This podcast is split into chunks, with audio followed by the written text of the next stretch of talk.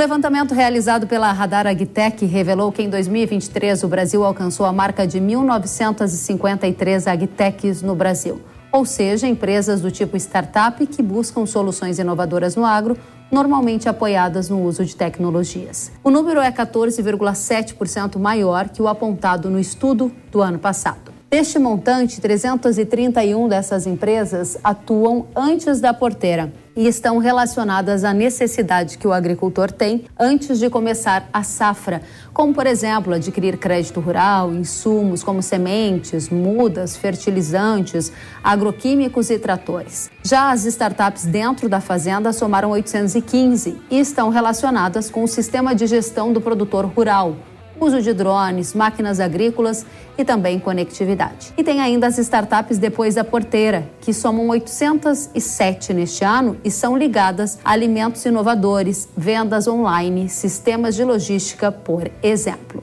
O estudo ainda revelou no que essas empresas inovadoras estão de olho e quando o assunto é tendência tecnológica de mercado para o agro. A gente preparou essa nuvem de palavras com destaque para os termos mais citados por essas agtechs. Dentre elas se destacam a inteligência artificial, a sustentabilidade, a internet das coisas. Depois aparecem palavras como insumos biológicos, automação, drones, conectividade e bioeconomia.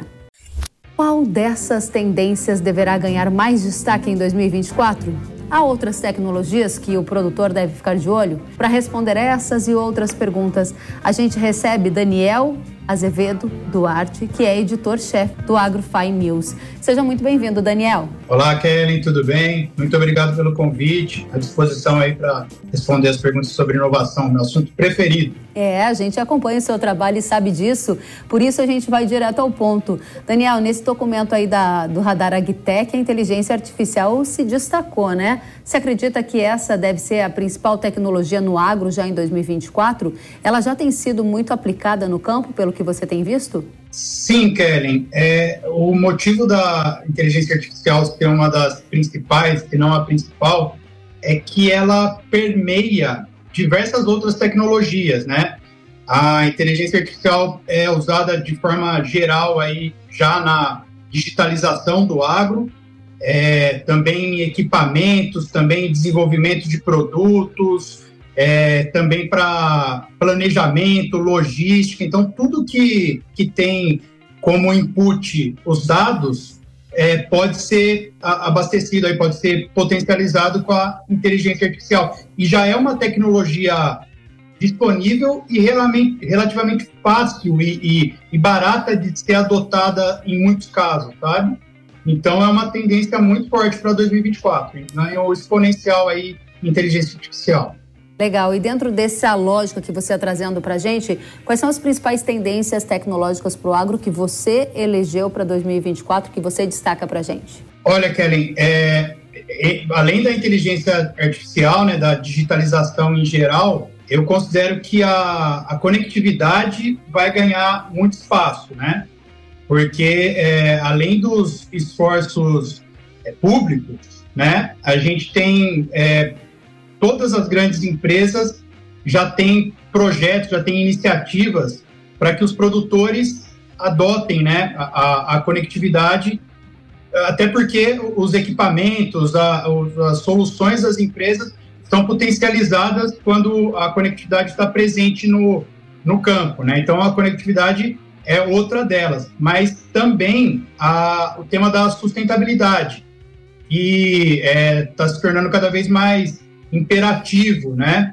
É, a gente pode colocar insumos biológicos, a gente pode colocar. É porque assim, a inovação e a tecnologia, ela sempre.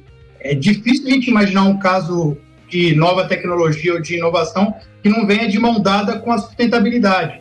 Não tem sentido uma nova tecnologia que seja mais menos eficiente, mais dispendiosa, né? Então, é, é, as tecnologias em geral apontam para a sustentabilidade. Então, eu acredito nisso também como uma tendência muito forte. Quais são as, as perspectivas que você tem? O Brasil do agro, ele tem quais os avanços mais rápidos têm sido notado em adoção de tecnologia na sua avaliação e de que tipo têm sido essas tecnologias em quais regiões? Quem está mais adiantado aqui no Brasil, Daniel? Olha, Kelly, o Brasil é um país é, muito diverso né, entre seus produtores. É, a gente tem uma faixa de produtores que são os mais avançados do mundo. A gente pode colocar lá os 10% mais tecnológicos do Brasil. Eles deixam para trás, é, inclusive europeus e americanos, em muitos casos. Né?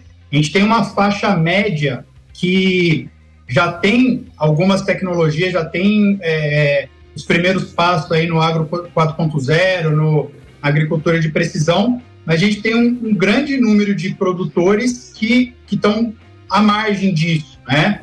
E a gente não vê com boas perspectivas esse grande grupo aí que é, não tem muito acesso à tecnologia. Mas, de forma geral, é, telemetria já é uma coisa bastante comum em maquinários, GPS em geral, né? comunicação por plataformas digitais, é, gestão digital, né? ou seja, utilizar recursos digitais aí para gestão, marketplace do agro, eu mesmo, o, o AgroFi News é um, o AgroFi Market é um marketplace, né? facilita aí o acesso dos produtores a, a informação sobre os mais variados produtos e serviços, né? no agro, além de outras coisas, né? Como sensores, como drones.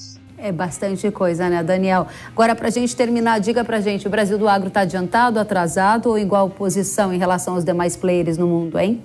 Eu acho que esse grupo de produtores que está já se aproximando, está familiarizado com a, com a tecnologia, os, os 10% mais evoluídos, né, e os e essa faixa mediana, ele está igual ou melhor aos produtores de outros países, né?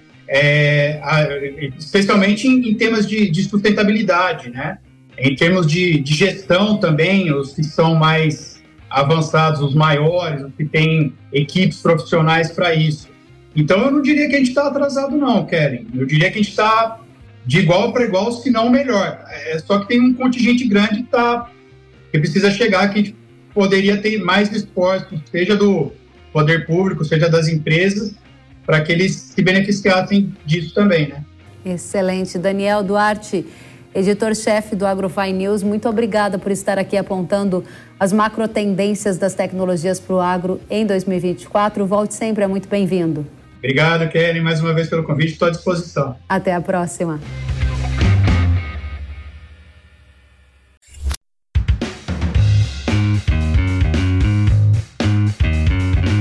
Que bom que você gostou da entrevista e ouviu todo o conteúdo. Se quiser acompanhar as atualizações, siga kellen.severo no Instagram.